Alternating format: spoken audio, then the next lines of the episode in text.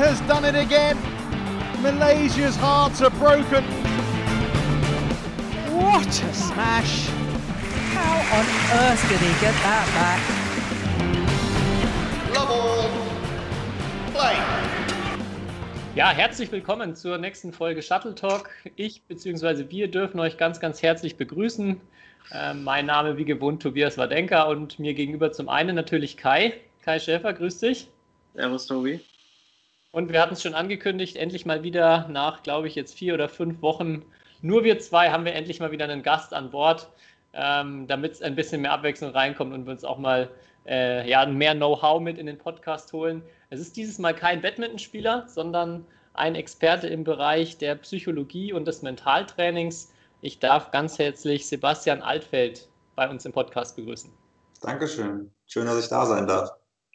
Ja, Sebastian, wir haben uns vorletztes Jahr, ich glaube, es ist jetzt zwei oder drei Jahre sogar her, äh, kennengelernt. Da war ich damals noch in der A-Trainer-Ausbildung, wo du den Vortrag oder einen der Vorträge zum Thema Sportpsychologie gemacht hast. Und der ist mir sehr im Kopf geblieben, weil es vor allem sehr praxisnah war. Es waren viele coole Beispiele, wo man irgendwie gleich ähm, auch erleben konnte, wie ja, praxisrelevant Mentaltraining, Psychologie auch nicht nur im Sport, sondern im Alltag für uns ist. Und ja, ich hatte mit Kai gesprochen. Wir wollten unbedingt auch mal zu dem Thema was machen. Und ja, wir freuen uns beide sehr, dass du heute äh, jetzt bei uns im Podcast bist. Und vielleicht so die erste Frage, erzähl doch einfach mal von dir. Ähm, ja, erstmal natürlich von deiner Arbeit als Mentaltrainer, aber generell, wie bist du denn jetzt auch so ein bisschen in das Badminton mit reingekommen? Ist ja nicht deine Hauptsportart. Das stimmt. Ähm, tatsächlich komme ich selbst aus dem Basketball, auch wenn es die Größten nicht vermuten lässt. Ähm, ja, ich bin seit 2013 selbstständiger Sportpsychologe und ähm, habe, nachdem ich halt äh, Psychologie studiert habe und äh, Master klinischer Psychologie gemacht habe, mich Richtung Sportpsychologie orientiert, habe auch in dem Bereich promoviert und ähm, ja, habe die praktische Arbeit 2013 mit meinem ersten Sportler, tatsächlich mit einem Golfer, begonnen und seitdem ist das halt immer weiter gewachsen und habe da so meine Erfahrungen gesammelt. Und irgendwann ähm, macht man dann auch, äh, ja, viel, eigentlich über Hörensagen immer die Kontakte zu anderen Sportarten. Und so bin ich dann natürlich auch an den an Badmintonverband geraten, ähm, weil die einen Verbandspsychologen gesucht haben. Ähm, leider hatte ich kurz davor die Stelle beim Karateverband angenommen, ähm, im Olympiazyklus 2016 bis 2020 und ähm, habe die Stelle ja nicht annehmen können wollen, äh, weil ich einfach erstmal meine ersten Erfahrungen im Verbandsbereich sammeln wollte und bin froh, dass mit Moritz Anderten da ein sehr kompetenter Kollege das übernommen hat, ähm, den ich sehr schätze und ähm, ja, gleichzeitig aber auch mit reingekommen bin, dann entsprechend in den Badmintonverband, hatte vorher schon die ersten Kontakte über Mentaltalent gesammelt. Ähm, diese Verbindung in NRW oder beziehungsweise die Institution, die Sportpsychologie für Landeskaderathleten ähm, bezahlt in NRW ähm, und habe da die ersten Landeskader im Badminton schon betreut über die Jahre vorweg. Und ja, so ist das irgendwie mal weiter gewachsen und bin da halt reingerutscht. Ja, zu mir ansonsten, wie gesagt, ich komme selbst aus dem Basketball, habe selbst gespielt, bin selber Trainer gewesen bis äh, Jugendnationalmannschaft, aber habe mich dann eher so für die mentale Seite entschieden und gesagt, dass ich da in dem Bereich Sportler weiterbringen möchte. Ähm, vielleicht auch aus persönlicher Erfahrung, weil ich als Spieler, glaube ich, in vielen entscheidenden Spielen einfach ähm, ja, mental nicht auf der Höhe gewesen bin. Und äh, glaube, dass das sehr hilfreich sein kann, da Sportlern früh zu helfen, dass sie einfach langfristig glücklich Sport machen können, sei es auf Leistungsebene oder wenn sie sich dagegen entscheiden. Aber dass es nicht, dass sie sich nicht dagegen entscheiden müssen, nur weil sie halt in bestimmten Situationen nicht damit umgehen konnten. Welche Sportarten betreust du jetzt insgesamt alles? Boah, also auf Verbandsebene tatsächlich betreue ich jetzt also offiziell als Verbandspsychologe die Karate-Nationalmannschaft. Ähm, bin dann aber in verschiedenen Sportarten noch als, äh, ja, als betreuender Psychologe mit dabei. So betreue ich jetzt neben halt Badminton beispielsweise natürlich auch Basketballer. Ich betreue ähm, Hockeyspieler, ich, oder Spielerinnen und Spieler. Ich betreue ähm, Wintersportarten, da ich am Olympiastützpunkt in Winterberg mit aktiv bin. Da betreue ich die Rodler, Bobfahrer, Langläufer, ähm, also wirklich querbeet.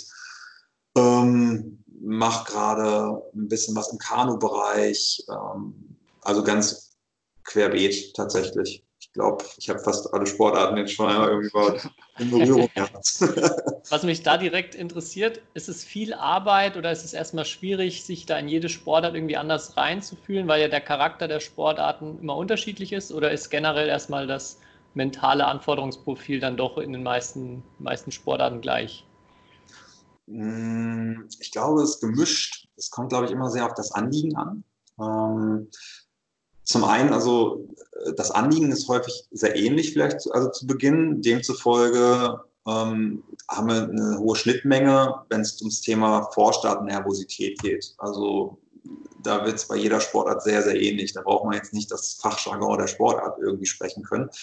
Aber ähm, wenn es dann um die einzelnen Geflogenheiten sind, wie es um die Abläufe oder auch die Sprache. Ne? Ähm, ich denke, im Badminton gibt es auch einen gewissen Sprachcode. Und wenn da jemand irgendwie ein Wort benutzt, wo man erstmal so stutzig wird, ähm, ist es, glaube ich, nicht so vorteilhaft für die Vertrauensbildung. Also demzufolge ist es schon wertvoll, so ein bisschen sich in die Sportart so reinzuarbeiten, mit Jargon zu sprechen, dass da einfach auch die Vertrauensebene passt. Aber ähm, ich muss nicht jede einzelne Regel aus dem Regelbuch drauf haben, glaube ich, um mit einem Sportler arbeiten zu können. Das glaube ich. Ja. ja. Okay.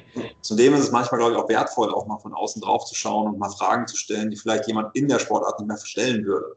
Ja, also zum Beispiel hatte ich jetzt mal vor kurzem den Punkt, wo ich Sportler gefragt habe, okay, ähm, warum redet ihr auf die Art und Weise darüber? Ja, weil wir es immer so gemacht haben. Aber wieso? Also verstehe ich nicht. In der und der Sportart macht man das so und so. Also ähm, da kann man auch blinde Flecken plötzlich entdecken und plötzlich so in der Sportart eine Weiterentwicklung auch vorantreiben. Das ist eigentlich auch ganz schön, so auch mal mit so einer Brille drauf zu schauen.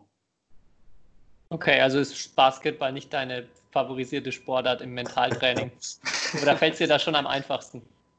Ähm, ich glaube, das ist das Gefährlichste. Ich glaube, wenn ich zu, zu, viel im Basketball aktiv wäre, also ich betreue auch eine Basketballmannschaft tatsächlich, äh, habe ich letzte Saison sehr intensiv. Und da muss ich, glaube ich, mit am vorsichtigsten sein tatsächlich, weil ich da zu sehr die Trainerkappe dann vielleicht auch aufhabe. Mhm. Dass ich dann plötzlich vielleicht auch ähm, eher wie ein Trainer denke und Dinge aus Trainerperspektive beurteile und analysiere und nicht meinen Job als Sportpsychologen mache. Ich glaube, das ist da eher die große Gefahr. Da ist das in anderen Sportarten für mich vielleicht leichter, weil ich da nicht als Trainer denke. Ich kann ja. das bei mir, weil ich ja in der, also auch in der Trainerrolle jetzt vorrangig bin, aber auch noch die Spielerrolle recht nah bei mir ist, mhm. kann ich auch sagen, dass ich, glaube ich, auch ganz oft dann von anderen auf mich als Spieler schließe. Also weil ich die Situation auf dem Feld halt anders wahrscheinlich kenne als jeder. Also es fühlt sich ja für mich anders an als für andere und man zieht da auch immer relativ leicht Schlüsse und denkt, ah ja, da kann ich mich jetzt reinversetzen, obwohl man es gar nicht so leicht kann, weil ja. irgendwie da anders ist. Genau, also das ist vielleicht manchmal so ein Fallstrick, den man sich bewusst machen muss. Und tatsächlich glaube ich, dass ich da im Basketball ähm, besonders darauf achten muss. Ja. Inwiefern bist du dann immer mit den jeweiligen Trainern im Austausch? Also du arbeitest ja wahrscheinlich direkt mit den Athleten, aber wie ist dann, wie läuft dann der Austausch mit den jeweiligen Trainern? Weil das ist ja alles ein zusammenhängendes Konzept, also halt so ein Konstrukt, ja. Ja, und das ist tatsächlich ganz unterschiedlich.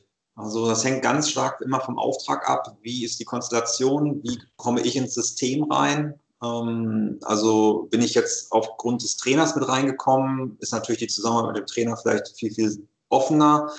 Ähm, bin ich jetzt nur vom Sportler angesprochen worden und wir besprechen Themen, wo der Trainer jetzt nicht mit dabei sein muss. Also äh, da bestimmt natürlich auch so der Auftraggeber in Anführungsstrichen auch, welches System wie aktiv wird. Ich bin natürlich ähm, ich feststelle, hm, es wäre sinnvoll, den Trainer mit einzubinden, dann biete ich das dem Sportler natürlich auch an, wenn es bis dahin nicht stattgefunden hat.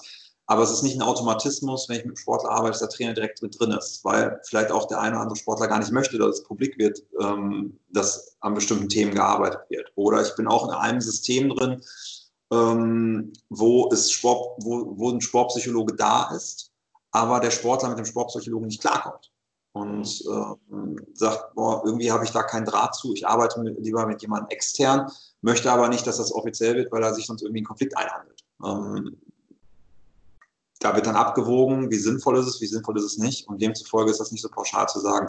Am liebsten ist es mir sehr eng mit den Trainern zusammenzuarbeiten, weil ich glaube, die Trainer ähm, ein Katalysator für die Dinge sind, die wir zusammenarbeiten und das elementar ist, um das ins, in den Trainingseinheit zu integrieren. Weil alles, was wir erarbeiten, sind Techniken, Werkzeuge, Ansichten und die muss man auch automatisieren. So wie auch ein, ähm, ein Smash oder wie ich irgendwie ähm, jegliche Schläge im Badminton, muss ich das auch automatisieren, um zum Wettkampf abrufen zu können. Vielleicht abschließend noch zu dem jetzt ein bisschen übergreifenderen Thema, bevor wir so ein bisschen mehr Richtung Praxis und vielleicht auch Richtung Badminton gehen. Wo fängt denn Mentaltraining an und wo hört es denn auf? Weil du hast ja auch gesagt, du hast äh, klinische Psychologie studiert. Also ja. es ist ja dann noch irgendwo ein Bereich, so die Schnittstelle, wo ist es dann wirklich eher was Klinisches und wo bis wohin gehen deine Bereiche als Mentaltrainer jetzt? Also ähm, vielleicht dazu, die Begrifflichkeiten sind da immer sehr schwierig. Also Mentaltraining, was heißt es eigentlich? Also in der Literatur wird das unterschiedlich benutzt.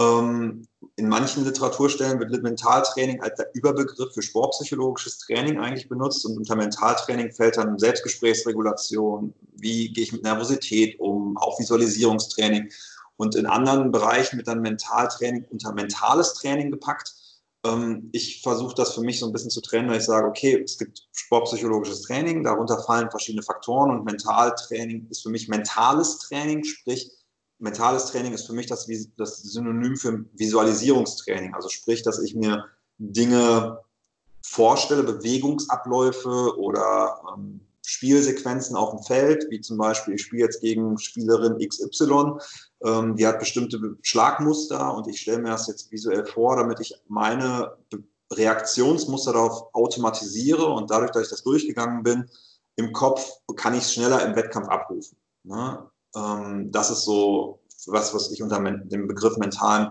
also mentales Training irgendwie berücksichtige. Und das ist aber tatsächlich sehr, muss man sagen, teilweise sehr schwammig.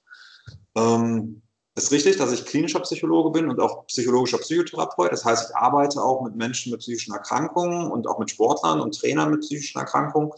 Ähm, tatsächlich gibt es da eine relativ klare Ab also natürlich ist es da ein Graubereich, aber es gibt psychische Störungen, kann man sagen, die bestimmte Kriterien haben, die erfüllt sein müssen, damit etwas klinisch ist.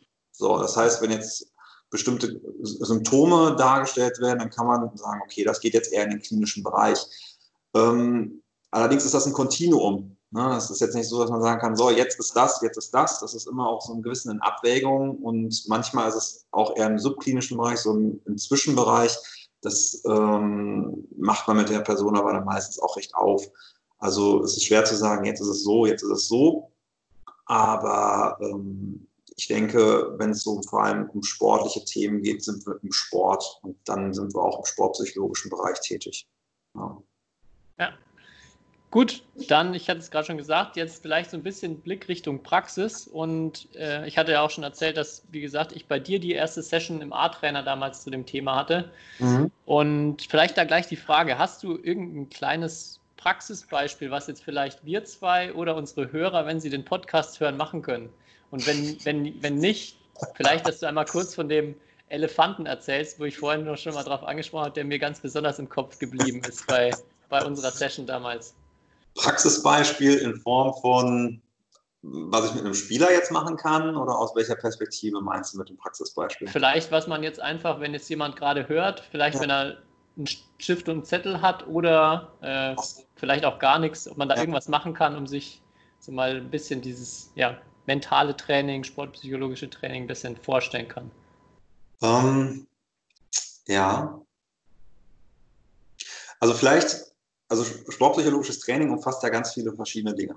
Ne? Also kann ja, also zum einen natürlich die Werkzeuge, in Anführungsstrichen, so nennen wir sie, ähm, bedeuten, die ich anwende, um in bestimmten Situationen mit Herausforderungen umzugehen. Sprich, wenn ich zum Beispiel zu nervös werde, dass ich weiß, okay, wie kann ich mich jetzt zum Beispiel wieder beruhigen, wie kann ich den Fokus wiederfinden und so weiter. Also jetzt kann man natürlich solche Werkzeuge nutzen.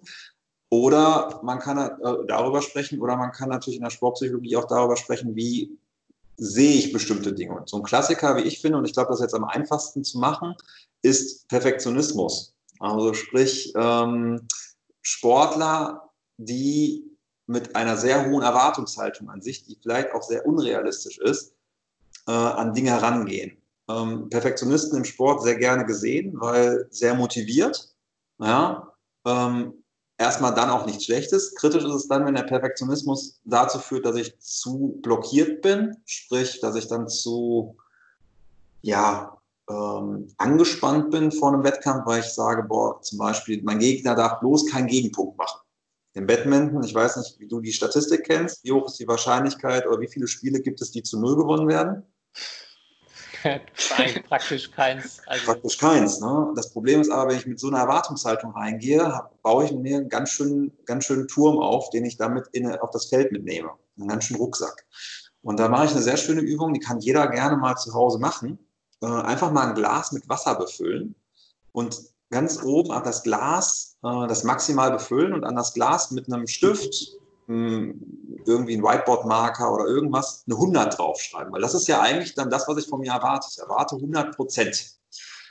Dass ich beispielsweise bloß keinen Fehler mache, bloß keinen Gegenpunkt kassieren. Das sind die 100 Prozent. So, und dann kannst du mal einfach mal 10 Kniebeugen machen mit diesem Glas in der Hand. Und mal gucken, wie das funktioniert.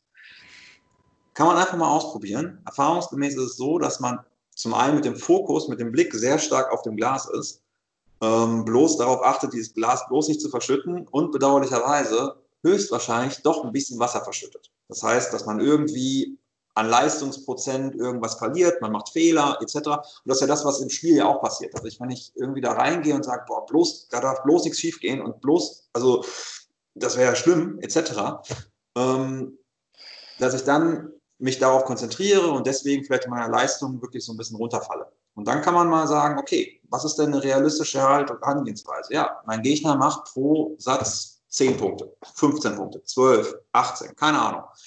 Und macht dann mal das Wasser dahin, was realistisch ist, wie zum Beispiel ja, 80 Prozent, 70 Prozent. Ja, und macht dann das Wasser halt auf diese Ebene vom Glas und macht das Ganze nochmal. Und man wird relativ schnell feststellen, hm, das ist besser, weil ich dann plötzlich besser laufen, also mich besser bewegen kann bei den Kniebeugen, ich verliere weniger Wasser. Ähm, ist eine schöne Übung für Trainer übrigens mit ihren Sportlern. Ne, kann ich nur empfehlen, um das so zu visualisieren. Wenn man nämlich, das ähm, verwechseln manchmal Sportler, damit ist nicht gemeint, dass die Sportler ähm, weniger Einsatz zeigen. Es geht nicht darum, wie viel Einsatz zeige ich im Spiel, wie sehr kämpfe ich, wie viel gebe ich mir Mühe, sondern ob ich im Vornherein mir schon klar mache, okay, ich darf bloß keinen Fehler machen ich muss auf jeden Fall so und so hoch gewinnen. Wenn ich mit so einer Hypothek reingehe, mit so einem Rucksack, ist wie im ersten Durchgang mit den Kniebeugen natürlich ähm, ja, die Wahrscheinlichkeit, dass ich Wasser verliere unterwegs höher, als wenn ich mit 80 Prozent rangehe, einer realistischeren Haltung und mir somit Spielraum lasse. Also eigentlich tatsächlich so einen Raum zum Spielen und nur so auf die Art und Weise kann ich ja auch kreativ sein auf dem Spielfeld, wenn ich einen gewissen Raum zum Spielen habe, im wahrsten Sinne des Wortes. War das sowas, was du gemeint hast? Ich hoffe, jetzt habe ich nicht einmal in die falsche Richtung geredet. Nee, auf, auf, jeden Fall ein super Beispiel. Ich habe mir schon ein Glas befüllt und äh, ist schon randvoll. Kann ich mit Kai danach gleich noch die Challenge machen nach unserer Folge. Mhm. ja. Nee, super. Ich glaube, das ist ein ganz, ganz klassisches Ding im Batman, dieses, oder nicht nur im Batman, überall, dieses Fehler vermeiden auch unbedingt. Ja. ja. Also das ist auch meine Erfahrung und irgendwie, ich finde, das ist so ein Bild, mit dem man gut arbeiten kann um sich so ein bisschen klarer zu machen, ja, wenn ich mir so eine Hypothek im Vorfeld schon vornehme und sage, so muss das sein, ähm, dann habe ich ein volles Glas in der Hand. Und wenn ich ein volles Glas in der Hand habe, versuch mal mit einem vollen Glas, kannst du ja auch da machen. Geh aufs Feld und spiel einen, Punkt mit einem vollen Glas und spiel mit 50 Prozent Glas. Ähm, wichtig, das Glas soll nicht darstellen, wie viel Energie du eingibst und wie viel Aufwand du machst. Da, darum geht es nicht.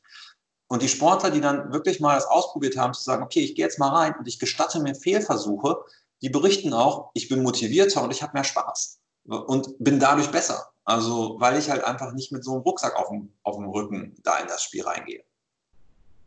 Ich habe da vielleicht eine Anschlussfrage, Frage, ja. äh, die ich mir vorher schon überlegt habe. Und zwar wollte ich nämlich äh, dich fragen, wenn ich jetzt so durch so eine Buchhandlung zum Beispiel gehe, ja. dann ist mir so aufgefallen, die letzten Jahre, es gibt so viele Ratgeber und so weiter. Also es wird so viel empfohlen den Menschen oder irgendwelche Ratschläge gegeben, das kann man verbessern, das kann man verbessern.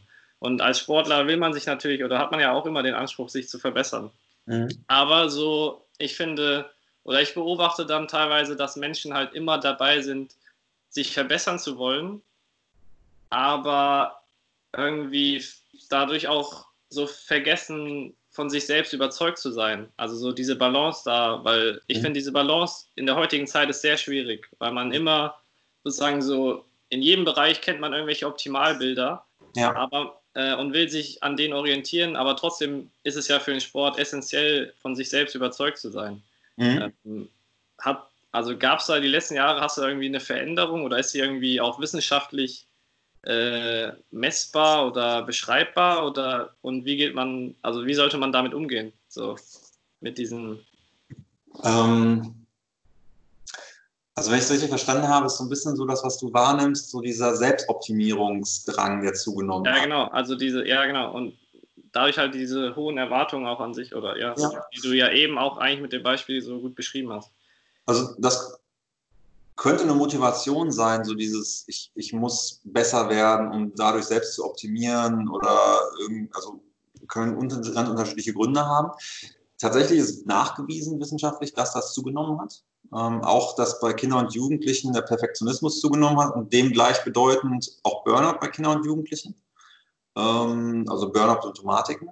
Und ähm, ich glaube, das ist tatsächlich ein kulturelles Thema, weil bei uns sehr stark Selbstoptimierung, Social Media ein treibendes Medium, um Idealvorstellungen zu entwickeln und bedauerlicherweise viele nicht lernen, sich damit reflektiert auseinanderzusetzen, dass vielleicht für ein Foto, das so ideal ist oder wo ich eine perfekte, ist ja sehr schön, diese ganzen Challenges, die gerade herausgeploppt sind in der Corona-Zeit, ne? wo man mit einem ähm, Badmintonschläger einen bestimmten Schlag irgendwo reinschlagen muss. Man sieht ja. dann nur diesen einen Versuch, viele hunderte Versuche oder so weiter da, da, dafür benötigt wurden, wird aber ja nicht gezeigt. Und dass dann möglicherweise auch unreflektiert Ideale übernommen werden, von wegen, der hat das auch im ersten Versuch geschafft, ich muss das auch. Und da vielleicht gar nicht drüber nachgedacht wurde, ist natürlich vielleicht auch mit einem Verstärker, nicht der Grund, sondern vielleicht einer von ganz, ganz vielen. Und ich glaube schon, dass das zugenommen hat. Ne? Auf jeden Fall. Okay. Ja. Ich hätte. Achso, hast du noch was, Kai, da im Anschluss? Nee, passt rein. Mach du ruhig weiter. Ich hätte noch eine auch noch allgemeine Frage, die, glaube ich, immer wieder auf aufpoppt in diesem ganzen Themenbereich. Und zwar, wie viel kann man lernen von so mentaler Stärke und dieser ja vielleicht Abgezocktheit, die man ja bei manchen Leuten kennt oder man, man kennt ja mhm. irgendwie diese Leute, die, die machen kein Mentaltraining, die machen sich da keine Gedanken, die gehen aufs Feld und wenn es 19 Beide steht, dann spielen die ihr bestes Badminton. Ja. Und auf der anderen Seite gibt es Leute, bei denen genau das Gegenteil der Fall ist. Ja. Und ähm, ja, jetzt die Frage an dich, wie viel, ist, wie viel kann man da lernen, wenn man einer der Fälle ist, die Schwierigkeiten haben mit so Situationen? Also ich glaube, da muss man ein bisschen weiter ausholen, bedauerlicherweise, tut mir leid. Kein Problem, wir haben Zeit, wir haben Zeit. Ich glaube, wenn du sagst, mentale Stärke, was heißt das? Ich glaube, das muss man ein bisschen genauer definieren zum einen. Welche Faktoren spielen da mit rein in mentale Stärke? Da geht es ja dann zum einen darum, ähm, fokussiert zu bleiben, nicht von Dingen ablenkbar zu also abgelenkt zu werden, also die Fähigkeit, sich trotz bestimmten Herausforderungen konzentrieren zu können, sich beruhigen zu können, sich auf den Moment zu konzentrieren, ähm, realistisch zu bleiben in so einer Situation, also nicht abzudriften und jetzt voll in die Katastrophe zu rennen vom Kopf her und zu sagen, wow, wow, das ist jetzt total wichtig, das ist der wichtigste Ball jetzt gerade, obwohl ich vielleicht noch erst, äh, obwohl es vielleicht no, ähm, 19, 17 steht und ich eigentlich noch zwei Ballwechsel mindestens zur Verfügung habe. Also, ähm, dass ich da auch in der Lage bin, reflektiert zu denken. Also gibt es verschiedene Faktoren. Und alle diese Faktoren, wenn man die sich mal anschaut, auch Selbstvertrauen wahrscheinlich, sind nicht genetisch bedingt. Also man wird nicht durch die Gene mitbekommen, dass man selbstbewusst ist. Das kriegt man nicht mitgenommen. Also es gibt bestimmte Faktoren natürlich, die das begünstigen, dass ich dann vielleicht selbstbewusster bin, dass ich vielleicht eine bestimmte Körperkonstitution mitbekommen habe, ein bestimmtes Temperament. Das sind Dinge, die genetisch bedingt sind. Aber wie selbstbewusst ich bin, hängt von unseren Erfahrungen ab. Und ähm, dieser Klassiker von wegen, der eine hat es, der andere hat es nicht, liegt daran, weil der eine vielleicht zufällig Erfahrungen gemacht hat in seinem Leben, sprich sein Vater hat zufälligerweise im richtigen Moment den richtigen Satz zu ihm gesagt, der den Knoten bei ihm gelöst hat. Hört man häufiger von Spitzensportlern. Ähm, dass also beispielsweise Michael Jordan oder Kobe Bryant sagen im Nachhinein, dass der wertvollste Punkt war, als der Vater ihnen gesagt hat, egal was passiert, ich habe dich trotzdem lieb. Du darfst so viele Fehler machen, wie du willst. Du bleibst trotzdem mein Sohn, ich habe dich lieb. Also, dass so ein Satz plötzlich einen Jungen ähm, dazu begünstigt, sich was zu trauen, Risiken einzugehen, ähm, ja, sich äh, Fehler einzugestehen. Ähm, das sind Dinge, die dann vielleicht im, in der Lebensgeschichte äh, zufällig passiert sind. Dadurch traut die Person sich was, macht neue Erfahrungen, die halt wertvoll sind, um genau solche Dinge entsprechend und oder solche Fähigkeiten zu lernen. Oder dass der Vater oder die Mutter zufällig gesagt haben, ey, wenn du aufgeregt bist, dann atme doch mal tief durch. Und der Junge hat, oder das Mädchen hat gemerkt, cool, wenn ich mich, wenn ich durchatme, dann hilft mir das und ich mache das einfach automatisch weiter. Das heißt, zufällige Ereignisse, wo sie was von den Eltern, Umfeld, Trainer zufällig mitgenommen haben, was vielleicht unsystematisch war, hat begünstigt, dass die in solchen Situationen Dinge implizit, also automatisch nutzen und das im Vergleich zu anderen, die es vielleicht nicht haben, eben diese, ähm, diese Leute diese Erfahrung nicht gemacht haben und demzufolge diese Sachen eben nicht mehr gelernt haben. Auf der anderen Seite gibt es natürlich auch Sportler, die es vielleicht auch systematisch gelernt haben. Sprich, weil sie einen Sporttrainer hatten, der sich extrem damit auseinandergesetzt hat, Nervosität einzudämmen. Wie geht man damit um, wenn man nervös ist? Dann gibt es Trainer, die vielleicht dem Sportler richtig gute Messages mitgeben oder intuitiv oder vielleicht systematisch darauf Wert legen, der, der, der, Punktestand ist vollkommen egal, den hast du eh nicht unter Kontrolle. Konzentriere dich darauf, was du am besten kannst. Versuch dein Spiel zu spielen und auch tatsächlich der Trainer in der Lage ist, danach und daraufhin das Spiel zu bewerten und der Spieler dadurch gelernt hat, ach, ich konzentriere mich nur darauf, was ich kontrollieren kann. Super, dann hat der Sportler das zum Beispiel gelernt. Und einige Sportler, die halt dann in solchen Situationen vielleicht in Drucksituationen zusammenbrechen, haben genau diese Erfahrungen nicht gemacht, sei es zufällig oder systematisch.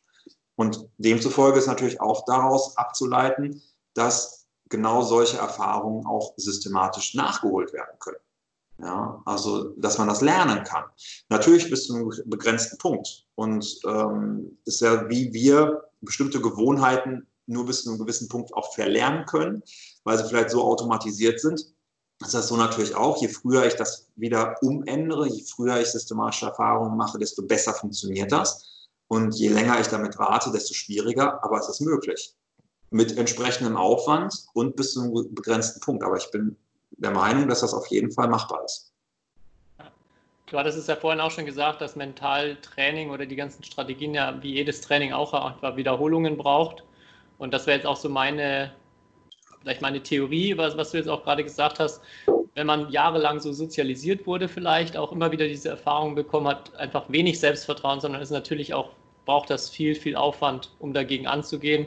Und die Frage deshalb von mir auch, ich habe viele Erfahrungen gemacht von Leuten, die da besser geworden sind, aber ich habe selten jetzt die Erfahrung gemacht von jemandem, der extrem schwach war in dem mentalen Bereich und dann aber auf einmal total gut darin. Also der wirklich ja. dann auf einmal genial war in diesen Momenten und immer ja. bei knappen Situationen dann besser war als die anderen. Ja. Also, wie gesagt, ich glaube, dass es viel Training in dem Moment natürlich benötigt. Das ist wie mit Krafttraining. Wenn ich bis zum 14. Lebensjahr kein Krafttraining gemacht habe, in Form von körperstabilisierenden Übungen, fehlt da einfach vielleicht auch so ein Fundament und ich begrenze mich in meinem Erwachsenenalter einfach auch. Und so ist es vielleicht im, psychischen, im äh, psychologischen Bereich auch, dass wenn ich bestimmte Erfahrungen früh nicht gemacht habe, wenn ich einen Wettkampf, Wettkampf liebe und positive Erfahrungen gemacht habe und es geil finde, mich mit anderen zu betteln, ähm, genau diese, diese, diese Liebe für Wettkampf vielleicht auch nie wirklich entstehen kann. Ne? Möchte ich nicht in eine Hand für ins Feuer legen, dass das nicht vielleicht der Fall sein kann, wenn, wenn ein Sportler die richtigen Erfahrungen macht, dass dann dieses Feuer entfachen kann. Definitiv. Aber ich glaube, ähm, aber es kann gut sein, wenn ich früh diese Erfahrungen nicht gemacht habe, dass sie dann vielleicht limitierter sind. Ja. Gut, Lass uns noch ein bisschen mehr auf Badminton eingehen. Und ja. zwar, das würde mich total interessieren. Hast, ich hatte es ja vorher schon so mal gefragt, ob du dich äh, einarbeiten musst in die Sportarten. Gibt es denn aus deiner Sicht so jetzt im Bereich ähm, Sportpsychologie irgendwas Besonderes im Badminton oder irgendwas, was für dich besonders heraussticht, was vielleicht die Sportart charakterisiert, was jetzt nicht jede andere Sportart hat? Oder vielleicht auch, was dir bei der Arbeit mit Athleten aufgefallen ist im Badminton? Ah, also zum einen Fehlertoleranz, glaube ich, ist ein wichtiger Punkt. Also was ist eine realistische Einschätzung von mir und von meinem Gegner? Und ähm, diese Fokussierung auf dieses Scoreboard ist, glaube ich, ein wichtiger Punkt ähm, als Thema. Und zu verstehen und zu lernen, dass ich Punkte nicht max, nicht zu 100 Prozent unter Kontrolle habe, sei es mein oder die des Gegners und da anhand von Ergebnissen eines Spiels nicht darauf schließen kann, wie bin ich oder wie war ich oder wie sind meine Fähigkeiten, und das lernen muss. Ich glaube, das ist eine wichtige Komponente.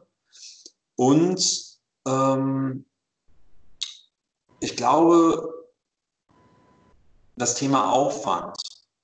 Also in der Sportart Aufwand, ähm, wie viel Aufwand muss ich betreiben, aber das ist, glaube ich, bei vielen Sportarten, vor allem die auch primär Individualsportarten sind. Ich weiß, Doppel gibt es natürlich auch, absolut. Aber anders jetzt wie zum Beispiel bei, ähm, bei Teamsportarten, wo ich dann vielleicht beim Basketball 10, 12 Mitspieler habe, ist das beim Badminton ja schon begrenzter. Ähm, und dass ich immer wieder mich auf mich konzentrieren muss und dass ich äh, forciere, also wie viel Zeit und Energie ich da rein investieren muss in diesem ganzen System, ist, glaube ich, auch ein ganz wichtiges Thema. Vor allem Übergang, ähm, Landeskader NK1, also 16, 17, 18 zum Seniorenbereich, wenn dann auch noch Schule, Internatsstrukturen äh, dazukommen. Ähm, das ist, glaube ich, ein ganz, ganz großes Kernthema, wenn das Thema Zeit, ähm, duales, duale Karriere oder ähm, Persönlichkeitsentwicklung von, von Freundschaften ist, glaube ich, auch einfach ein großes Thema, was aber, glaube ich, äh, doch eher Sportart auch übergreifend ist, nicht nur Sport Badminton-spezifisch. Ähm, ja, ich glaube, ja, bitte. Irg irgendwas durch den Intervallcharakter vielleicht, weil die, es ist ja mhm. bei Batman vielleicht ein bisschen die Besonderheit. Also es gibt natürlich andere Sportarten ähnlich, aber jetzt anders ja. als beim Basketball oder bei, also vielen anderen Sportlern habe ich ja immer wieder diesen Wechsel von, ich habe mal eine kurze Pause, wo ich auch weiß, da passiert jetzt nichts, da kann ich selber quasi den, das Tempo bestimmen, ohne ja. dass irgendjemand anders Einfluss drauf hat. Gibt es da irgendwelche Besonderheiten, dadurch, die vielleicht dann für einen Badmintonspieler besonders wichtig sind? Genau, der, der Punkt natürlich, wenn, was so ein bisschen zum ersten Punkt von mir gerade passt, ähm, Punkt ist schief gegangen, sich vom Punkt auch zu verabschieden im Kopf und sich auf den nächsten Punkt Ballwechsel entsprechend konzentrieren zu können. Also den vergangenen Punkt, den ich einfach nicht mehr kontrollieren kann, gehen zu lassen, da das Beste jetzt rauszunehmen, was nehme ich da für Rückschlüsse mit und dann in der Lage zu sein, mich aufs Hier und Jetzt zu konzentrieren für den nächsten Ballwechsel, auf das, was jetzt als nächstes kommt und nicht mit meinen Gedanken in der Vergangenheit zu hängen und somit die Wahrscheinlichkeit vielleicht auch zu erhöhen, den nächsten Ballwechsel vielleicht auch nicht so zu bestreiten, wie ich mir das wünschen würde. Das ist, denke ich mal, eine sehr, sehr wichtige ähm, ähm, sportpsychologische Baustelle im Batman. Ja. Mhm. Und wo ich mich auch noch sehr gut daran erinnere, es ging auch damals bei unserer Session ums Thema Konzentration, glaube ich, viel. Mhm. Kann sein, dass du da eine Übung mit einer Zahlenreihe gemacht hast oder mit so Zahlenreihen? Ja, das stimmt. Kann, kann man das, ich habe es nicht mehr ganz im Kopf, aber könnte man das nicht theoretisch jetzt auch direkt so live machen, dass ich mal gegen Kai antreten kann hier? Das könnte man definitiv.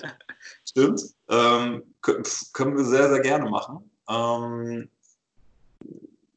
Olympia-Version oder nicht die Olympia-Version? Was ist die Olympia-Version? Ach, die Olympia-Version war ja damals, glaube ich, mit Luft anhalten. Ja, oh, genau. Da bin ich schlecht, da bin ich schlecht. Das ist super. Wenn man sagt, du bist schlechter drin, mach mal doch die mit Luft anhalten. ähm, ja, können wir gerne machen. Wir machen einfach, äh, ja, Zettel und Stift ist einfach nur nötig. Oder wenn keiner dabei ist, kann man auch das Smartphone nehmen. Ähm, und einfach die Zahlen rein aufschreiben, die ich vorsage, aber erst dann, wenn ich sie zu Ende aufgezählt habe. Das heißt, wenn ich sage 1, 2, 3, 4, dann darfst du jetzt erst aufschreiben 1, 2, 3, 4. Okay. Und während der gesamten Übung, das sind da mehrere Zahlen rein, während der gesamten Übung ähm, werden, also musst du natürlich die Luft anhalten. Ne? Also es ist circa eine Minute und wenn du nicht mehr kannst, bevor du blau wirst und umkippst, bitte schnell Luft holen. Also eine Minute Luft anhalten. Ach ja, so. wie gesagt, wenn du es nicht kannst, nicht schlimm, dann so schnell wie möglich wieder, also dann darfst du gerne Luft holen, aber so schnell ja. wie möglich Luft wieder, ein, äh, wieder anhalten. Dann okay. hast du halt mal wieder verloren, Kai, wie schon die letzten unserer ganzen Duelle hier. Wir haben solche Competitions häufiger zwischen euch gemacht. Ja, diverse ja. Competitions. Aber der, der Kai ist gerade in einem Loch. Ich muss schon aufpassen, dass er nicht äh, mental an sich anfängt zu zweifeln. Ach Gott, das ist Ja, eben. Also wir, fangen, also wir halten sozusagen gleich die Luft an, wenn du loslegst mit der ersten Zahlenreihe. Ja, ganz genau. genau. Und alle Hörer auch, außer bitte die ganzen, die es jetzt beim Joggen anhören. da müssen sie das leider wann anders machen. Das stimmt, das stimmt.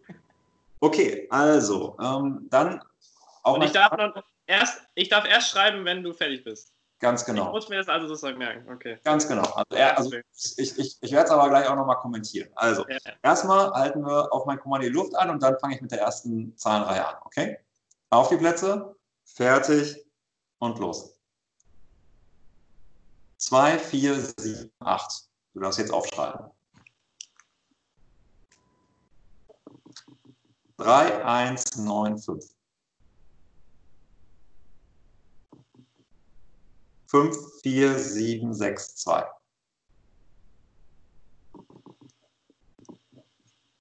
Eins, vier, zwei, neun, acht.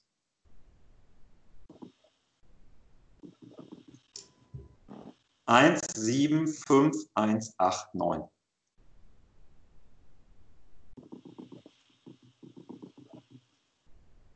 Acht, eins, zwei, neun, null, vier.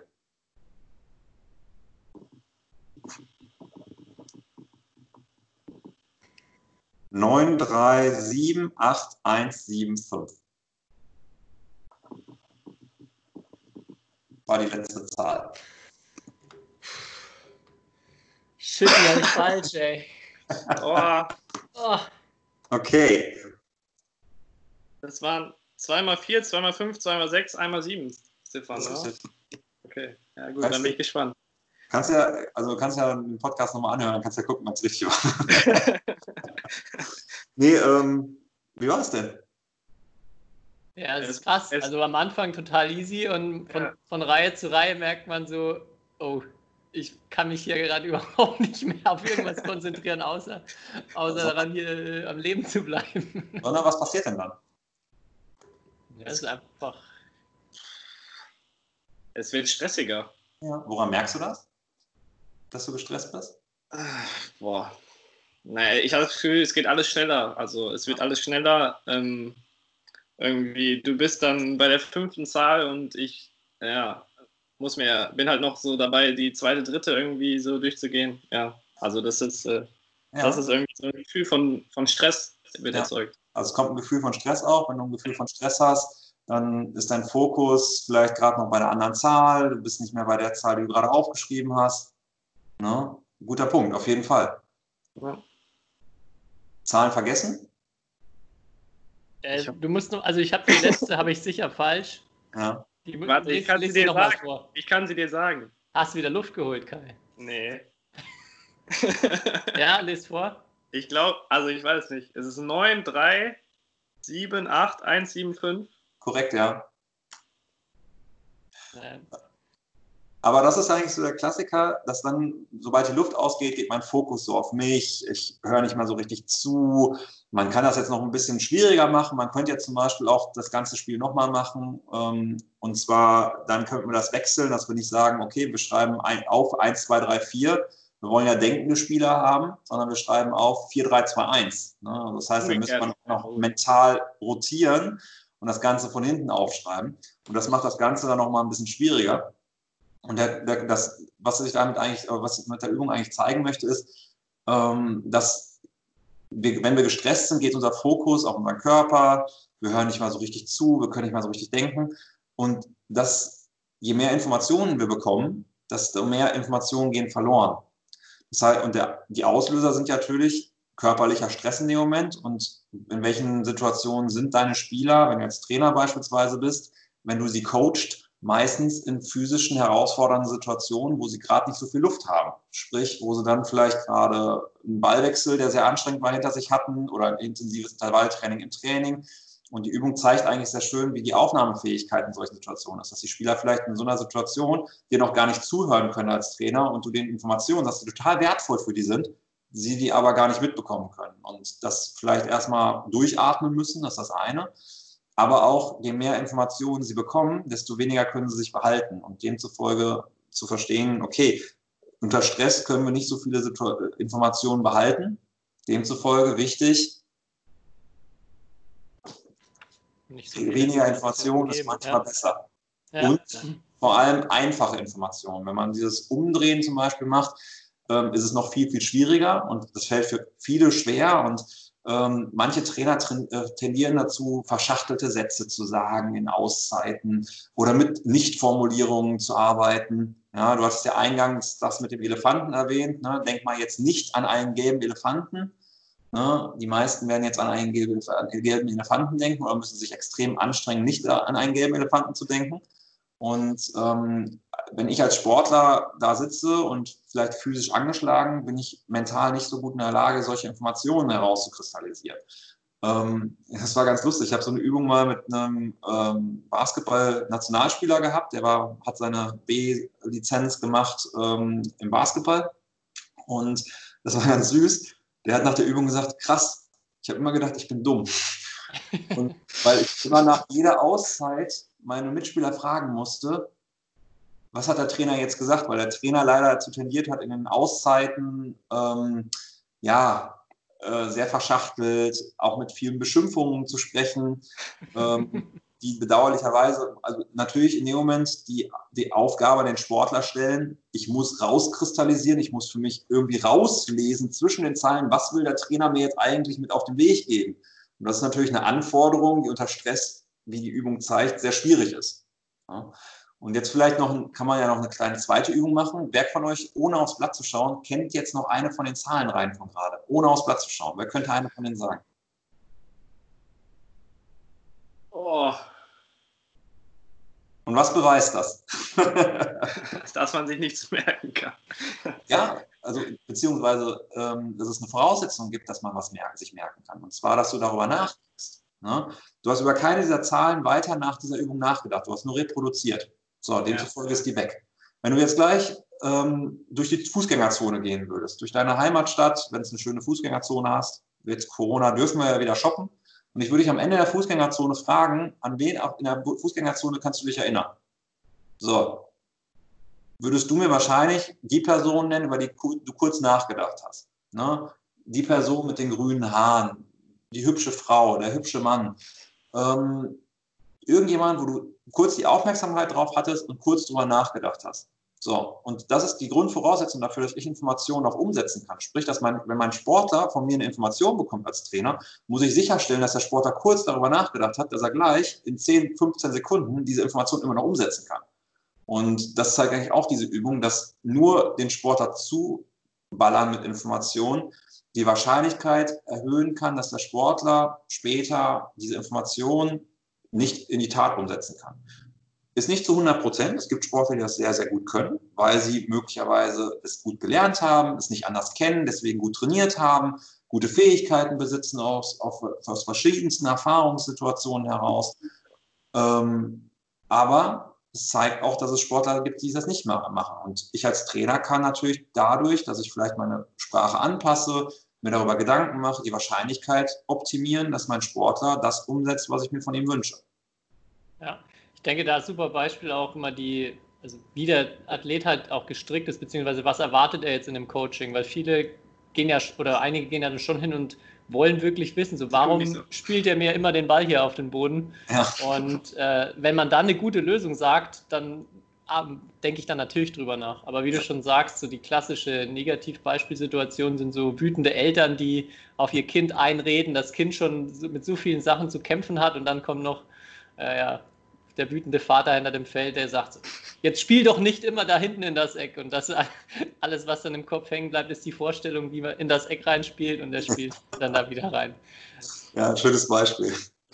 Ja, Coaching ist äh, auf jeden Fall dann eine ganz spannende Sache im Badminton. Was mich auch interessieren würde, Aufschlagssituation ist auch, glaube ich, das, was so die meisten Leute oder wo viele Leute Probleme mit haben, wenn es knapp wird, einen guten Aufschlag zu spielen.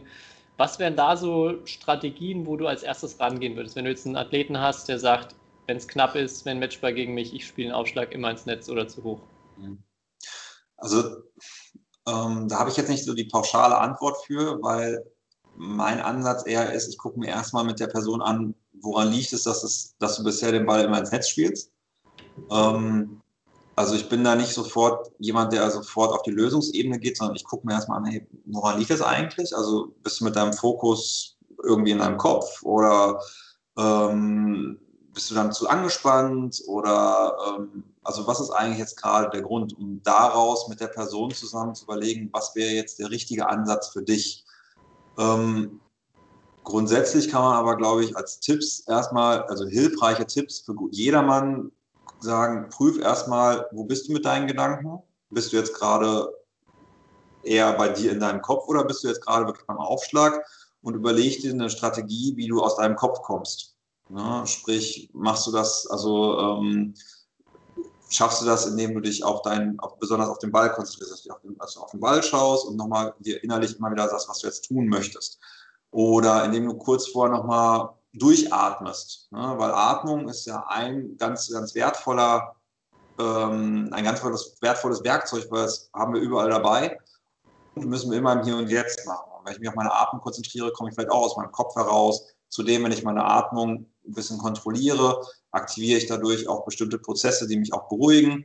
Ähm, sprich, wenn ich zu nervös bin, also das ist vielleicht auch nochmal wertvoll, dass ich einen bestimmten Ablauf habe vor einem, Bett, vor einem, vor einem, ähm, äh, vor einem Aufschlag, wo sowas vielleicht integriert ist, was ich immer mache, wodurch ich dann dadurch auch Sicherheit bekomme, weil wenn ich es immer mache, unabhängig davon, ob es jetzt gut geklappt hat oder nicht geklappt hat, ähm, habe ich was zu tun und komme nicht in die Situation, dass ich darüber nachdenke, was ich jetzt tun müsste und müsste mir jetzt einen neuen Ablauf überlegen. Ähm, also das wäre wahrscheinlich auch noch so ein dritter Tipp, der irgendwie damit einhergeht. Genau. Ich, glaub, ich glaube irgendwie, ich habe das Gefühl, viele machen halt, wenn vor allem dann in entscheidenden Situationen oder dass dann das Händchen, sagen wir mal, zittert, wie man so sagt, irgendwie denken sie halt, es ist was Besonderes. Ja. Also, und das ist für mich auch so, vor allem im Fußball, so ein Phänomen, wenn man sich so ein Spiel anschaut und dann liegt eine Mannschaft zurück und die spielt 80 Minuten von hinten ja. nur kurz paar Spiel hinten raus und dann die letzten 10 Minuten hauen die den Ball nach vorne. Und dann denke ich mir, wenn das die Taktik ist, äh, sozusagen die größtmögliche Taktik, um ein Tor zu erzielen, dann müssten sie es doch eigentlich das ganze Spiel machen. Warum machen sie das am Ende? Und so ähnlich ist es ja im Badminton dann, oder in anderen Sportarten auch und auch im Badminton, so dass ich glaube, viele am Ende dann einfach was Besonderes machen wollen, beziehungsweise denken, für, eine, für 19 beide oder so in so Situationen oder wenn dann eine knappe Situation ist, dann muss ich einen besonders guten Aufschlag machen. Ja. Oder irgendwas besonders machen. Und das ist, also ja, Fußball, beste Beispiel, muss man nur mal drauf achten. Aber auch sonst. Das ist in allen Sportarten. Also ja. das, das, nennen wir das Big Game Syndrom. Okay. Hat ähm, sogar Namen, ja. Namen tatsächlich. Ja. Ähm, und Du sagst gerade, dass man sich das absichtlich vornimmt. Tatsächlich würde ich da sogar gegen challengen und sagen, das ist nicht, also manche machen es absichtlich, das ist richtig, dass sie sagen, ja. so, jetzt muss besonders, und das trifft nicht nur auf Spieler, sondern auch auf Trainer zu. Dass Trainer dann zum Beispiel sagt, oh, jetzt ist Finale, jetzt muss ich eine ganz, ganz besondere Ansprache halten. Nein. Ja. Auf das, was bisher immer funktioniert hat. Ne? Oder, also, manchmal ist es einfacher, also ist es besser, es einfach, einfach zu halten. Ähm, aber tatsächlich, da gibt es auch eine schöne Übung zu, wenn du Lust hast. Ähm, ich weiß nicht, du, du hast, ja gesehen, du hast gerade ein Glas in der Hand gehabt. Du ja. hast aber hast jetzt gerade auch einen Stift in der Hand, ne? Ja. Genau, tu mir mal einen Gefallen. Wirf doch mal den Stift so über Kopfniveau von rechts, also von deiner linken Hand in die rechte Hand und immer im Wechsel. Also, dass du oh. einfach mal hoch, ja, ja, also einfach hochwerfen, fangen. Hochwerfen, fangen. Super. Okay. Machst du richtig. Okay. Wie war's? Okay. Ist easy, ne? Jetzt nimm doch mal das Glas in die Hand. Und jetzt ja. tu mal deinen Stift weg. Ja, das Glas sollte leer sein, das wäre sonst doof. Okay, dann, dann muss ich jetzt kurz schnell trinken. Auf Ex, Kai. Hättest du doch kein Wodka einfüllen sollen. Dann müssen wir gleich äh, Toilettenpause machen. Aber es ist eigentlich eine schöne Übung, um sowas zu zeigen, dass das nicht unbedingt nur automatisch, äh, nicht nur bedingt ist, weil wir das absichtlich machen, sondern weil unser Kopf so tickt. Also okay. wenn es darauf ankommt, passiert nämlich was. Jetzt kannst du den Stift weglegen. Ja. Machst du dieselbe Aufgabe mal mit dem Glas. Ach Gott.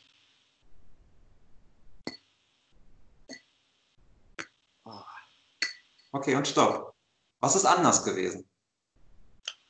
Ähm, mehr Angst, dass es runterfällt, auf jeden Fall. Angst, dass es runterfällt. Hast du die absichtlich bekommen?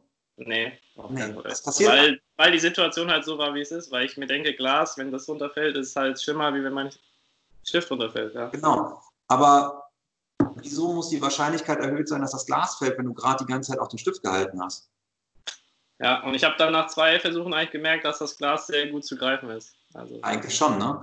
Ja. Also das ist ja eigentlich genau das. Die Situation, ja, das Glas hat höhere Konsequenzen, aber eigentlich, ich habe ja auch gerade bewiesen, dass ich, dass ich fangen kann. Also warum muss ich jetzt gerade, nur weil es ein Glas ist, die, muss die Wahrscheinlichkeit sich erhöhen, dass das jetzt hinfällt. Und ähm, unser Kopf springt aber automatisch dahin und führt, rutscht automatisch in so eine Ergebnisorientierung, wenn es vielleicht darauf ankommt. Und wenn ich das aber weiß als Sportler, und also ich nenne es wie so ein Impfstoff, wenn ein Sportler das weiß, ist es zu Corona-Zeiten passt es ja, es ist wie ein Impfstoff, Wenn ich das weiß, kann ich mich darauf vorbereiten. Wenn ich weiß, in wichtigen Situationen springt mein Kopf in Ergebnisorientierung und ich achte nicht mehr darauf, was ich eigentlich machen möchte, kann ich mich darauf vorbereiten und kann darauf achten, okay, bin ich noch in der Handlungsorientierung, sprich konzentriere ich mich darauf, meinen Aufschlag vernünftig durchzuführen, indem ich den, den Schläger durchziehe oder indem ich den Treffpunkt äh, so habe, wie ich mir es vorgenommen habe, dass ich das Spielfeld abdecken möchte mit guter Laufleistung, dass ich mich darauf konzentriere. Oder bin ich bei, ich muss diesen Punkt machen. Dieser Punkt ist wichtig. Und sobald ich das merke, dass mein Kopf dahin springt, dass ich dann in der Lage bin, wieder dahin zu kommen, wo ich eigentlich sein möchte, was hilfreich für mich ist. Ähm, das ist, glaube ich, eine wichtige Fähigkeit, die ein Sportler lernen kann, als Impfstoff, um in solchen Situationen gefeit zu sein, das darauf vorbereitet zu sein. Und unser Kopf macht das halt automatisch. Und also in vielen Situationen. Ja. wenn ein Sportler weiß, dass unser Kopf so tickt, dass das nichts Schlimmes ist, dass das jedem mal passiert, aber weiß, dass es passieren kann und demzufolge achtsam dabei ist, dass der Kopf dahin wandert, dann kann ich auch darauf reagieren und bin in der Lage, darauf zu reagieren. Ich glaube, das ist vielleicht nochmal so ein Bild, das vielleicht hilfreich ist dafür. Ja, total cool. Die, was, mir, was mir noch vielleicht abschließend dazu noch als Frage einfällt und was ich auch immer als sehr schwierig empfunden habe als Spieler, wenn es jetzt zum Beispiel mit dem, an die Aufschlagssituation geht, es ist halt total schwer oder eigentlich unmöglich, so Druck im Training nachzustellen, finde ich. Also man hat ja diese Situation, man kann natürlich so körperlichen Druck erzeugen, ähm, aber dieses, dieser mentale Druck, man hat einfach im Training keinen Druck, wenn man aufschlägt. Es ist nur im Wettkampf.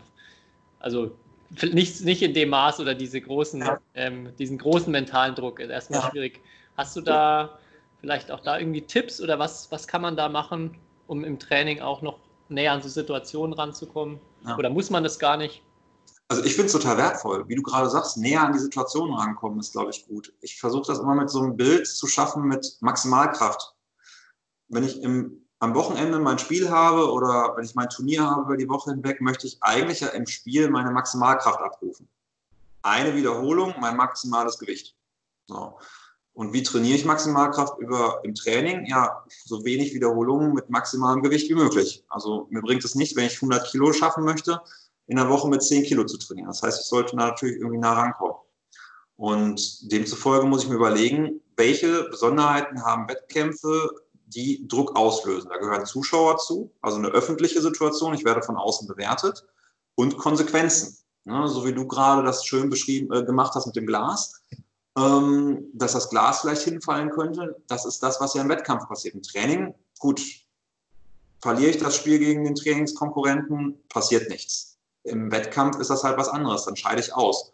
Das heißt, ich muss irgendwie Situationen schaffen, also Konsequenzen schaffen. Und diese Konsequenzen haben nichts mit Bestrafung zu tun, sondern haben was damit zu tun, Situationen zu schaffen, die mich dazu bringen, in eine ähnliche Situation zu kommen, also Maximalkraft, wie im Wettkampf. Dass ich jetzt im Training üben muss und am besten scheitere, damit ich in diesen Situationen lerne, ah, okay, das war zu viel Gewicht. Ich muss mich an dieses Gewicht gewöhnen. Ich muss es immer und immer wieder machen, damit ich meine Werkzeuge, die ich vielleicht auch trainiert habe, in den Situationen automatisiere auch wiederum. Also ich gebe mal das Beispiel, Konsequenzen. Ne? Ich mache das mit den Sportlern gerne auf so ein Rating. Äh, der wichtigste Wettkampf ist dann vielleicht 100 Prozent, also es sind 100. Was wäre jetzt so, wenn wir jetzt mal ein Spiel haben, wenn du das Spiel verlierst oder gewinnst, ne? man kann ja auch mit Belohnung arbeiten. Das Problem ist nur, Belohnung, da einen Druck herzustellen, ist nicht so einfach. Und das ist halt, da argumentieren Sportler ja gerne, ja, im Wettkampf will ich ja was gewinnen. Das ist richtig, absolut. Ne? Das ist absolut richtig. Nur ich kann leider nicht jedem Sportler ein Auto versprechen nach, äh, beim Training. Das ist schwierig.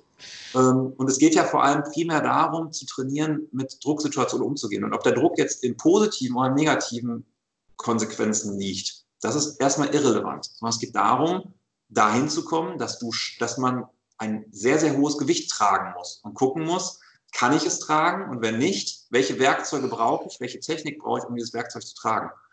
Und so kann man beispielsweise heutzutage sehr schön mit Smartphones arbeiten. Ne? Wenn du das Spiel verlierst, ne? eine Woche Smartphone-Verbot. Das hat definitiv einen sehr intensiven Charakter. das stimmt, ja. Und ähm, löst viel Druck aus und das ist super, weil wenn dann der Sportler bei 1919 steht und plötzlich gegens Netz haut, bei einer einfachen Situation kann man super mit ihm reflektieren, was ist passiert. Boah, ich war mega angespannt möglicherweise. Super, klasse. Ja, warum? Ja, weil ich mein Handy nachgedacht habe. Das heißt, deine Gedanken waren nicht beim Spiel. Wie kriegen wir jetzt beim nächsten Mal hin, dass du bei dein, beim Spiel bist und nicht bei deinem Handy? Weil das ist ja genau die Situation, die wir im Training simulieren wollen, damit das nicht im Spiel passiert. Ja? Und ich denke, auch mit sozialen Situationen kann man machen, dann filmt man das Spiel halt. Ne? Oder man sagt, okay, du hast zehn Aufschläge, wie viele von diesen zehn Aufschlägen, jetzt in Form von Prognosetraining, entscheidest du am Ende für dich? Muss der Sportler vorher festlegen, sagen wir mal fünf von zehn. Okay, super. Fünf von zehn Ballwechseln, wenn du es nicht, also dann wird das Ganze gefilmt bei YouTube und äh, beziehungsweise wird live gefilmt bei Facebook oder Instagram. Und wenn der Sportler es nicht schafft, ist es halt online. Ne? und er muss, es, muss damit leben, dass es online ist. Und dadurch, dass man das entsprechend in eine soziale Situation schafft, muss der Sportler in dem Moment damit umgehen, dass das vielleicht beobachtet wird, dass da was passiert. Und dann kann man thematisieren und vor allem reflektieren. Das ist ja das Wichtige danach. Okay, was, wie bist du damit umgegangen? Sind deine Gedanken weggegangen, bist du unter Druck gekommen und was hast du dann gemacht, wenn du unter Druck gewesen bist? Ja, ja da hilft doch dann auch bestimmt, ich meine zum Beispiel bei der Michael Jordan-Doku, die wahrscheinlich viele gesehen haben, da hat man ja auch gesehen, dass also manche Sportler ja so einen extremen Siegeswillen haben, auch in jedem einzelnen Trainingsspiel. Also sozusagen, da stelle ich mir das halt so vor, die er hat für sich halt schon so eine Konsequenz aus so einer einfachen Niederlage, dass, dass er dadurch halt so viele Situationen simulieren kann, selbst im Training. Also, das ist ja wie mit Maximalkraft. Ne? Wenn ich solche ja. Situationen häufig mache, ist ja nicht nur, dass ich halt Techniken entwickle, um damit umzugehen, sondern ich schaffe ja auch eine Gewöhnung. Ne? Wenn ich regelmäßig mit 80 Kilo arbeite und das mein Standardgewicht ist, dann gewöhnt mein Körper sich ja auch an 80 Kilo. Und ähm, so ist es ja auch mit solchen Wettkampfsituationen. Wenn ich damit aufgewachsen bin und immer wieder gegambelt habe, so wie Michael Jordan es ja auch in der Doku beschreibt, dass es da nicht um 10 oder 15 Dollar ging, ähm, sondern schon ein paar so mehr, ähm, das ist für den einfach Standard gewesen. Und da, deswegen setzen ihn so Drucksituationen auch nicht mehr unter Druck. Da kommen aber natürlich auch nochmal ganz viele Aspekte dazu. Ich finde seine Haltung beispielsweise zu, zu Fehlwürfen super, dass er in der Doku ja. auch beschreibt, warum soll ich mir über einen, Fe über einen Wurf Gedanken machen, über den ich noch gar nicht, den ich noch gar nicht geworfen habe. Ne? Und da war ja auch so, deswegen hatte ich das Beispiel mit dem Vater ganz am Anfang des Podcasts gebracht, so die Erfahrung mit Sätzen vom Vater. Michael Jordan hat da viel Rückhalt von seinem Vater und glücklicherweise hatte er Dean Smith als Trainer, der sehr, sehr großen Fokus und sehr dafür bekannt ist, darauf zu achten, nicht über Ergebnisse zu sprechen und über Gewinnen zu sprechen, sondern sehr den Fokus darauf hat, ähm, gib dein Bestes auf dem Spielfeld und daraufhin kannst du dein Spiel beurteilen. Nicht, ob du gewonnen hast oder verloren, sondern kannst du danach sagen, du hast alles gegeben, was in dem Moment möglich war. Und da hat Michael Jordan, glaube ich, sehr viel mitnehmen können, was einfach auch so eine Reflexion begünstigt. Ja, das ist, glaube ich, auch wirklich bei vielen Spielern steht, du hast es vorhin auch schon so bei, auch bei einzelnen Ballwechseln angesprochen, man, viele können gar nicht beurteilen, ob das jetzt vielleicht auch einfach mal gut vom Gegner gemacht war. Also ich kenne sehr viele Athleten, für die ist ein verlorener Ballwechsel immer gleich ein schlechter Ballwechsel. Ja. Und ja, erkennt man, glaube ich, immer wieder. Ich habe gleich noch eine Klientin, deswegen hat es gerade geklingelt. Entschuldigung. Ah ja. Ja, wir, ähm, okay, wenn wir, ich hätte noch eine letzte Frage. Gerne, gerne. Ähm, und zwar, das ist so, normal stelle ich es immer, wenn wir Badminton-Spieler als Gäste haben, frage ich, ob, was sie so an Gemeinsamkeiten bei erfolgreichen Spielern festgestellt haben, irgendwie eine Eigenschaft, die alle gemein haben. Jetzt bei dir bietet es sich natürlich an, die Frage ein bisschen umzuformulieren.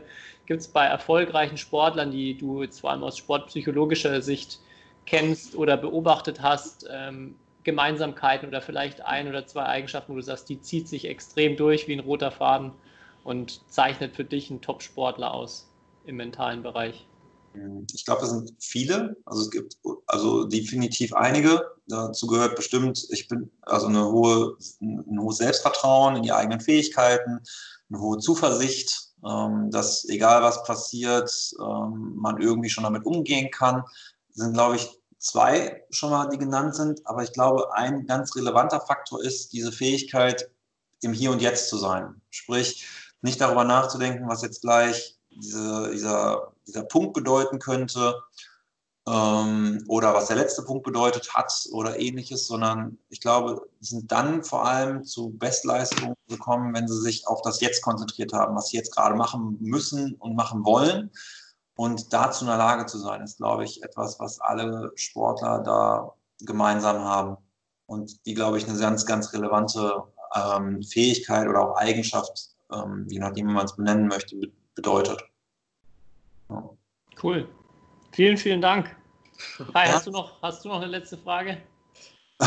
Ich, nee, ich danke einfach nur, dass ich hier dabei sein kann. Ich habe hab nicht zu viel geredet. Ich hatte manchmal den Eindruck, ich habe äh, viel geredet und hoffe, dass ich da jetzt nicht eure Zuhörer weggequatscht habe. Überhaupt nicht. Das war ja genau. Uns hören sie ja oft genug reden. Das ist ja genau der. Wunsch von uns, dass wenn wir Gäste da haben, sie auch viel erzählen. Und ich fand es Mhm. wirklich unfassbar spannend, auch äh, ja, diese ganzen Themen, auch mit, mit den Praxisbeispielen, das ist mir damals schon so im Kopf geblieben.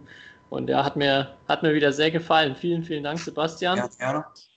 Vielleicht noch eine Frage für äh, die Hörer, die jetzt vielleicht mehr über dich erfahren wollen. Vielleicht, du bist ja im Raum NRW unterwegs, vielleicht dich auch mal als, ähm, ja, für einen Workshop oder sowas, habe ich auf deiner Website gesehen, kann man dich ja auch teilweise buchen, wenn es die Zeit zulässt. Wo kann man sich denn ähm, über dich schlau machen? Wo kann man mit dir vielleicht in Kontakt treten oder Genau. dir folgen? Also am besten, ähm, glaube ich, ist über meine Homepage, ähm, sebastianaltfeld-coaching.de. Ähm, da sollte man eigentlich überall über alles fündig werden. Da kann ich auch vielleicht noch einen Hinweis geben. Ich habe auch ähm, auf meiner Seite so eine Art ähm, Blog mit Interviews, die ich einmal im Monat jetzt veröffentliche mit Spitzentrainern und Spitzensportlern, wo die ihre eigenen Werkzeuge, worüber wir heute gesprochen haben, mit mir teilen.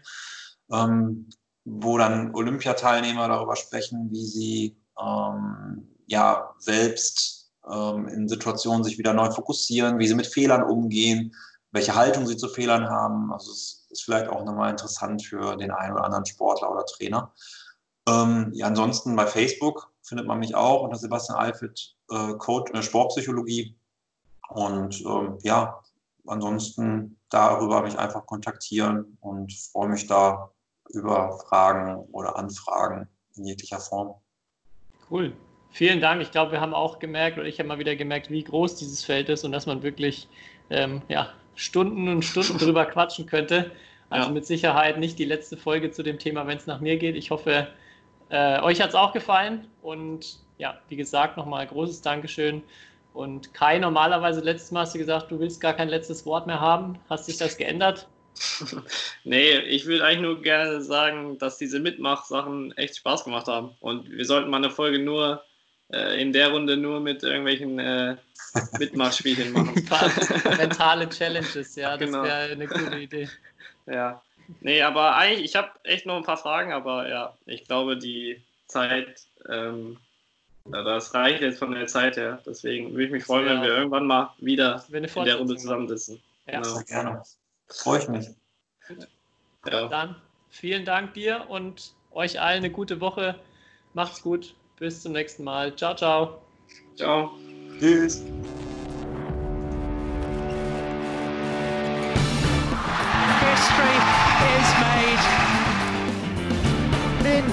Has done it again. Malaysia's hearts are broken. What a smash! How on earth did he get that back?